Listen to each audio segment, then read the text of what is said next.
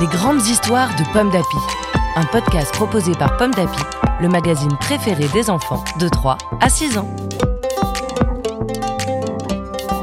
Chaque mois, tu vas découvrir une grande histoire que tu lis peut-être à la maison avec ta maman ou ton papa, ton grand frère, ta cousine, ta mamie, ta nounou, le babysitter ou même tout seul.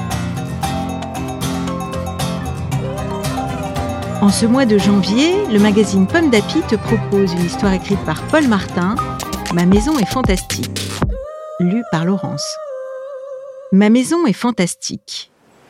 Aujourd'hui, avec mes parents, je visite notre nouvelle maison.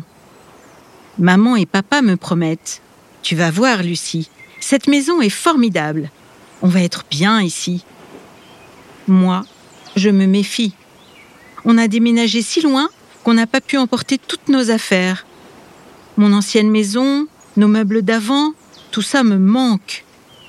Mais heureusement, j'ai gardé mon meilleur ami, Léon, mon éléphant. Papa ouvre la porte et me dit Je suis sûre que tu vas adorer vivre ici, ma Lucie. Je n'en suis pas si sûre. J'ai une drôle d'impression. Mon Léon aussi a l'air inquiet. Je viens tout juste d'entrer et je vois quelque chose bouger au plafond. Léon se serre contre moi. Je tends le doigt et je crie Vous avez vu ça? Papa répond Oui, très joli lustre. Cette maison a du style, n'est-ce pas? Du style? Un style sinistre, oui. Cette nouvelle maison m'a l'air menaçante. Nous voilà dans le salon. Les parents admirent la décoration. Moi, je ne peux pas m'empêcher de trouver qu'ici, tout a une drôle d'allure. Je murmure à Léon. C'est une table ou un animal? Je l'entends qui me répond. Je dirais que c'est une hippopotable. Et ce sofa, il ne m'inspire pas confiance. Papa le caresse et l'admire. Luxueux ce canapé en cuir. Maman ajoute. Avec quelques coussins, il sera parfait. Mais Léon réplique Parfait pour nous croquer, oui. Moi, je ne suis pas prête à m'asseoir dessus. J'hésite à suivre mes parents dans la salle de bain. Papa dit qu'elle est parfaite. Pratique, moderne, lumineuse. Ce sera un plaisir de se laver ici. Mais la douche qui ondule et serpente m'a l'air plutôt inquiétante. Je serre mon Léon contre moi de plus en plus fort. Maman me fait remarquer si tu ne veux pas te doucher, tu pourras prendre des bains. Tu as vu la taille de cette baignoire? Ah ça oui, elle est si grande que je me demande ce qui se cache dans ses profondeurs. Et c'est quoi cette nageoire d'ailleurs? Brrr, je ne demande qu'une chose, sortir de cette maison terrifiante. Malheureusement, la visite continue. Papa et maman veulent voir toutes les pièces.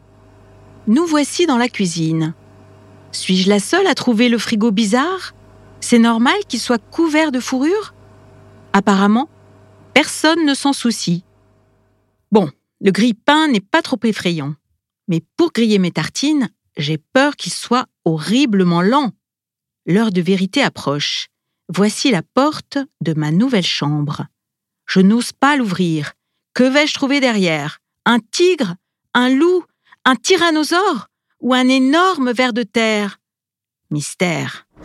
En poussant la porte, surprise Ma chambre est spéciale, mais pas si mal. Le lit invite à la paresse, le fauteuil donne envie de lui faire des caresses, et dans cette commode, je ne perdrai jamais une chaussette.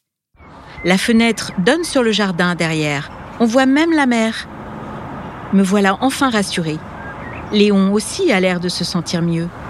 Finalement, ce nouveau nid va peut-être devenir notre ami. Maman vient près de moi, et elle me demande Alors, Lucie, tu la trouves comment, notre nouvelle maison?